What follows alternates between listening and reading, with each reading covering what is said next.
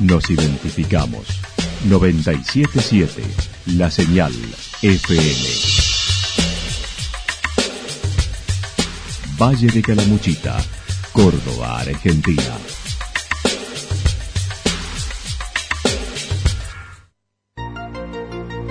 El más completo resumen de las noticias de la región, encontralos todos los días a las 12 y 30, a las 16 y a las 22 horas.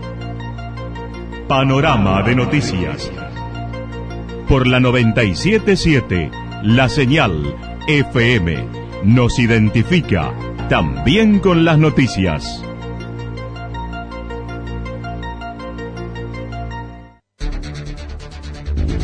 Municipalidad de Villa del Lique.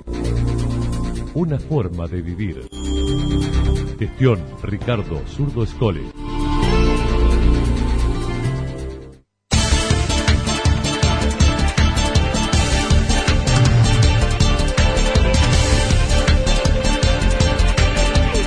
A esta hora hacemos un repaso por la información regional a través de los títulos. Fue positiva la reunión con el titular de Vialidad, dijo Ortega de San Agustín por la ruta.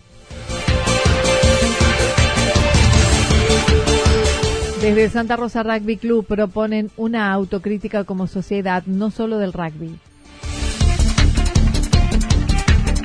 Peregrinación náutica, actividades culturales y sociales en Villa Ciudad Parque esta temporada. Taller de improvisación para adultos y mini youtubers para niños en Santa Rosa. La actualidad en síntesis. La actualidad en síntesis. Resumen de noticias regionales producida por la 977 La Señal FM. Nos identifica junto a la información.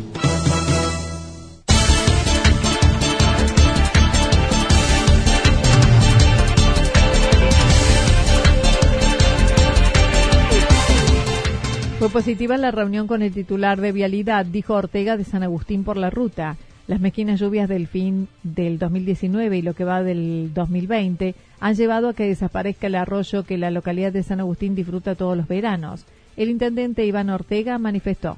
Bueno, ha llovido un poco, pero es insuficiente, Anita, la verdad. No hemos tenido aún en lo que va de la temporada alguna lluvia de entidad suficiente como para, bueno, eh, que sea suficiente para solucionar estas dos cuestiones, ¿no? Luego de un invierno seco, hasta octubre tuvieron agua en ese lugar, pero luego desapareció a principios de noviembre. Mira, la paradoja, tuvimos eh, agua hasta octubre, noviembre y ya cuando nos empezamos a preparar, digamos, esperando la, eh, la época de verano, que es por supuesto una época de turismo donde se junta mucha gente, eh, nos quedamos sin agua, o sea que fin de octubre, principio de noviembre se quedó sin agua el arroyo y de ahí en más no ha habido lluvia. En otro orden, la cabecera del departamento Calamuchita viene trabajando conjuntamente con Villa General Belgrano en el camino de sierras que une ambos lugares, integrando la red secundaria en 23 kilómetros con trabajos cementados entre Vialidad y la Intendencia que pertenece a la red secundaria de caminos de la provincia de Córdoba, el camino, si no me equivoco, del S210, y por supuesto venimos hace años eh, gestionando el mejoramiento y por supuesto el, el asfaltado de ese camino, que sería la situación idónea o ideal. Y como usted dice, Anita, se realizaron trabajos cementados que lo hicimos entre el municipio de San Agustín y la Dirección Provincial de Vialidad, en donde solucionamos dos de los puntos críticos que tenía el camino, pero que además de eso tratamos de dotarlos con la mayor cantidad posibles. En los últimos días trascendió el titular de Vialidad Provincial junto a autoridades de la región evalúan pavimentar algún camino secundario para pasar las Sierras Chicas, unir con la autovía 36 y aliviar la colapsada Ruta 5. Pero no sería ese camino el favorito según algunas declaraciones como la del vicepresidente de la agencia Corva Turismo, sino el tramo Las Bajadas al sur del departamento. Ortega dijo se reunió con el recientemente asumido presidente de Vialidad la semana pasada para presentarle lo realizado, resaltando las bondades del mismo en circulación y con valor turístico. Eh, unir a San Agustín como cabecera del departamento Calamuchita con el Alto de Calamuchita que venimos esperándolo hace años, con Villa General Belgrano, con Santa Rosa, poder conectarnos de manera directa con esas dos localidades y de allí dirigirnos a cualquier otra parte del valle sería espectacular, ¿no? Mencionó fue positiva la reunión donde se analizó lo invertido por parte de San Agustín y Villa General Belgrano en menor medida, totalizando entre 7 y 8 millones de pesos. El presidente de Vialidad es nuevo en su cargo, pero eh, es una persona muy preparada para ocupar el cargo que ocupa, él es ingeniero civil, así que bueno, eh, hablamos de algunas cuestiones también técnicas del camino, porque yo lo que le planteé, a ver, nosotros hicimos un cementado a todo lo ancho del camino, que es una obra de primer nivel, está hecha con una carpeta de cemento que va desde 16 centímetros hasta 35 centímetros de alto, es decir, se ha hecho una monstruosidad, toda la, la señalética, el guarral que hicimos, y gastamos no más de 7, 8 millones de pesos. Manifestó no hay nada definitivo ni decidido, ya que los técnicos vendrán al lugar a evaluarlo en los próximos días. Todavía no hay nada definido, no hay nada definitivo, se van a evaluar las alternativas, porque porque yo planteaba que el otro camino que en teoría se había puesto en agenda era el de las bajadas, que desemboca, pasa por segundo usina, desemboca en embalse. Yo, sinceramente, a ver, apoyo el progreso de todas las localidades del departamento y yo quiero que todos nos vayan bien, pero sostengo que el camino necesario, prioritario, para Calamuchita hoy y por todo lo que venimos hablando turísticamente para unir la cabecera con el Alto de Calamuchita, por las inversiones, por la belleza natural, es este camino. Aún no se ha encarado una gestión conjunta con los intendentes y jefes comunales del sector norte de Calamuchita, solo con Oscar Santarelli y Villa General Belgrano, pero no ha tenido contacto con otros. Eh, yo estoy seguro que con Oscar Santarelli vamos a poder trabajar muy bien de manera conjunta, por lo tanto estoy muy esperanzado en eso, que podamos llevar adelante conjuntamente las gestiones. Yo sé que Oscar comparte el interés que tiene San Agustín por ese camino, por las virtudes que de las cuales estamos hablando y lamentablemente, bueno, habrá algunos compañeros o algunos intendentes que, tal vez, bueno, barajen otras opciones y que realmente me hubiesen gustado que me aportaran en esto que saben que por, lo cual vengo peleando y luchando hace muchísimos años, ¿no? Dejó entrever que pronto tratarán de reunirse y abordar el tema con sus colegas. Desde el Santa Rosa Rugby Club proponen una autocrítica como sociedad, no solo del rugby. El asesinato a golpes y patadas de Fernando Baez Sosa en Villa Gesell y la detención de 11 jóvenes jugadores de rugby acusados de homicidio por la alevosía abrió el debate sobre qué relación hay entre la violencia y quienes practican este deporte. Pedro Zárate, presidente del Santa Rosa Rugby Club, manifestó en primer lugar la tristeza por el asesinato del joven y lamentó la estigmatización que se está haciendo de este deporte la verdad que nos llena de tristeza, primero por la muerte de un joven, desde el cual repudiamos ese tipo de, hechos de violencia. Segundo, perdón por la muerte, yo diría por el asesinato de un joven en manos de otro grupo de jóvenes. Eh, repudiamos ese hecho de violencia. Y segundo, nos llena de tristeza porque es una actividad desde la cual nosotros nos apasiona, estamos totalmente enamorados y ver que se analice prácticamente toda la situación desde el deporte que se practica es muy triste para nosotros, muy triste.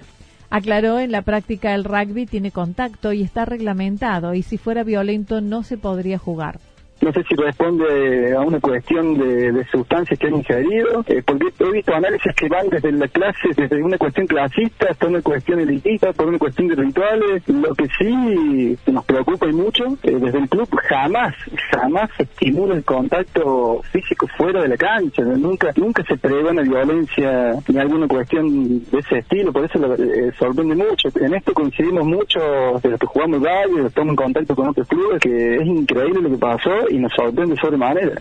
No obstante, manifestó se deberá hacer alguna autocrítica por la situación que atraviesa la sociedad, pero negó sea un problema específico del rugby, sino de todos, remarcando habrá cuestiones por considerar del rugby también seguramente alguna autocrítica debemos hacer, a ver en qué podemos estar fallando para evitar este tipo de situaciones. Estos chicos, yo no creo que una formación deportiva le haya dado las herramientas para salir a, golpear a otros en la calle. Tampoco creo que las familias se hayan enseñado ni en, ni en el colegio. Sí creo que hay, que hay una estimulación que responde por ahí a cuestiones grupales. Un chico en forma individual seguramente no reacciona de esa forma, pero el grupo por ahí se estimula de otra forma. Pero creo que la responsabilidad, si tenemos que ser eh, sinceros, deberíamos estudiar toda la cadena de formación de una persona joven, toda completa.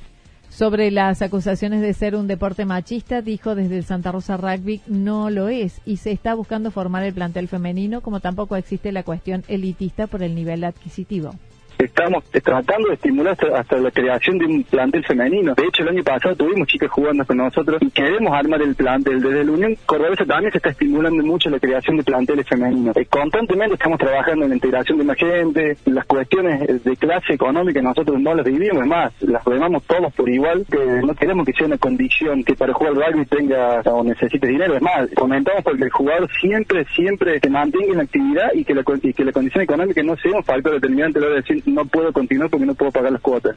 La práctica del deporte tiene un momento muy conocido denominado el tercer tiempo, donde se fomenta el encuentro entre los dos equipos luego del partido en un ambiente de camaradería y convivencia.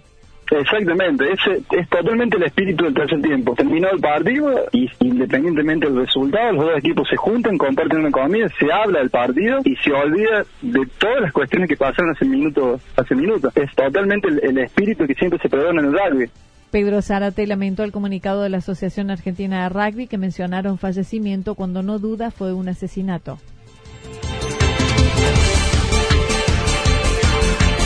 Peregrinación náutica, actividades culturales y sociales en Villa Ciudad Parque esta temporada. Transitando la temporada alta, Villa Ciudad Parque lo hace con gobierno nuevo, ya que hace poco la comuna cambió de signo político. La responsable de turismo de la localidad se manifestó contenta a pesar del poco tiempo de asumidos en el gobierno, con un 10% más de turismo con respecto al año pasado. En realidad, en cuanto a números, lo que te puedo decir es que ha sido muy bueno en general, porque me parece que en realidad el turismo ha apostado mucho a esta zona, al Valle de Calamuchita, entonces no solamente en la comunidad de Villa Ciudad Parque, sino en las comunas, bueno, vecinas, en el valle en sí se ha habido un gran incremento, lo cual a mí me parece eh, perfecto, estamos muy contentos, nosotros estamos 10% más arriba de lo que fue el año pasado, pero bueno, también lo atribuyo a esto, que bueno, este año la gente apostó mucho, ¿no es cierto?, a lo que es, bueno, la en las provincias. Destacó este año, se agregaron actividades que otros años no había para el turismo para sumar valor, como las culturales todos los días, viernes y sábados, como la Feria de Economía Social con 60 puestos donde nosotros, por ejemplo, los días viernes y sábados abrimos una feria de economía social en una de las plazas de la localidad, que, es una feria que hoy cuenta con 60 puestos y donde hay gastronómicos, emprendedores y artesanos locales. Es un muy buen atractivo y bueno, cuenta con esto de, ¿cierto? digamos, una fuente laboral y además cuenta con esto de, de que el, el, turista también tenga, ¿no es cierto?, para poder aprovechar a buenos precios y bueno, la verdad hay cosas hechas de mucha calidad. Virginia Medina dijo los viernes hay espectáculos en vivo en la Plaza de los Niños y luego para los adultos. Los sábados siguen en el río, los miércoles espectáculos en los barrios, los sábados funciones de teatro. Uno de los atractivos centrales desde hace 60 años es la peregrinación náutica en honor a la Virgen de la Merced, habiendo iniciado el pasado viernes 17 con la intervención de tres áreas locales como turismo, cultura y medio ambiente. Exacto. Ese es uno de los eventos principales del verano, que bueno, ya comenzó, comenzó el viernes 13, el, bueno, el viernes 13 fue el lanzamiento, más que nada, este, la peregrinación náutica de la Virgen de la Merced, hace 60 años que se viene dando, eh, que se viene haciendo, pero bueno, este año nosotros nos involucramos como comuna, apoyamos eh, este evento, la misma partió desde el Club Náutico hasta la capilla de Villa General Belgrano y la imagen de la Virgen permanecerá hasta el jueves donde el barrio La Garganta entronizará una imagen de la Virgen del Valle en una gruta construida a tal fin. Previo el sábado primero se hace la peregrinación náutica propiamente, que es, ¿no cierto?, donde la Virgen va en lancha y salen balsas desde el dique y hacen todo un recorrido por el lago, ¿no? Y después, al día siguiente, que es el cierre, a las 10 horas se hace la peregrinación desde el Murallón al Club Imen, custodiada por las agrupaciones gauchas. A las 11 horas la, la misa. La peregrinación continuará todos los días de caravana por distintos barrios y comunas periféricas. Cerrará el 2 de febrero previa peregrinación en lancha por el lago a las 19 horas. Para el domingo 2, desde las 10, tendrán actividades con presencia del obispo y las cuatro comunidades en las que luego se firmará el acuerdo entre las cuatro comunidades de la periferia del lago donde, bueno, ahí a continuación se hace la firma que te comentaba del acuerdo y por último finaliza a las 13 horas, o sea, a la una, con un baile, un pericón de un grupo de acá local que se llama Los Periconeros.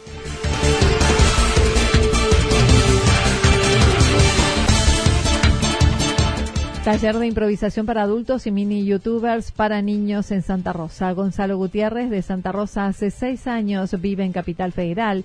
lugar donde desarrolló diversos proyectos teatrales especializándose en la técnica de improvisación teatral e imparte clases en una escuela de la ciudad.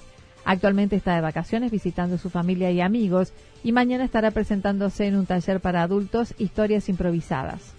Eh, justamente el miércoles está arrancando el taller para adultos, tiene que ver con actuar historias improvisadas, y básicamente el, enfoque de este taller, eh, parte de la técnica de la impro, de la impro teatral, que es lo que me vengo dedicando los últimos años, que tiene que ver justamente con esto, con contar, con poder, eh, nosotros contamos historias constantemente, todos lo hacemos, lo hacemos en nuestras redes sociales, lo hacemos en el día a día, Será intensivo con tres días de desarrollo como un juego vinculándose con el otro.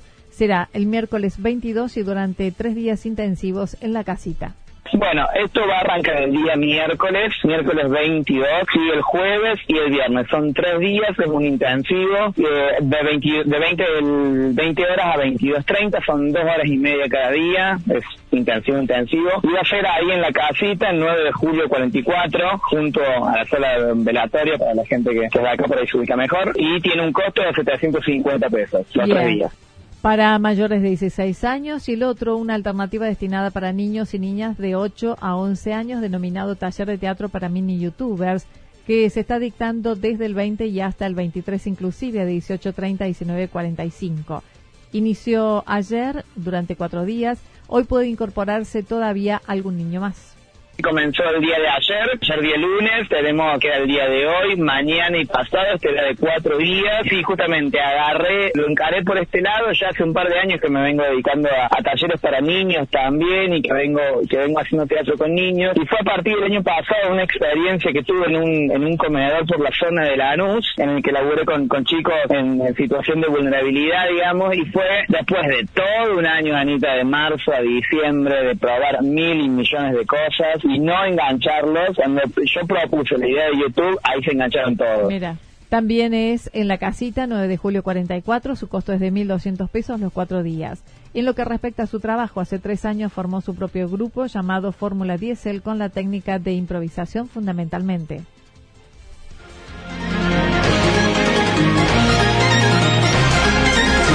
Toda la información regional actualizada día tras día Usted puede repasarla durante toda la jornada en www.fm977.com.ar. La señal FM nos identifica también en Internet.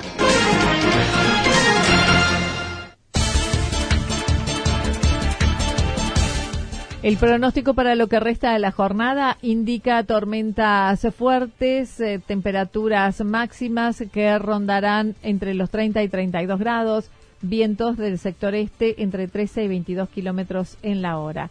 Para mañana miércoles, algo nublado, temperaturas que rondarán entre 29 y 31 grados para la región, mínimas entre 14 y 16 grados por efecto del viento del sector suroeste-sur entre 7 y 12 kilómetros en la hora. Datos proporcionados por el Servicio Meteorológico Nacional. Municipalidad de Villa del Lique. Una forma de vivir. Gestión Ricardo Zurdo Escole.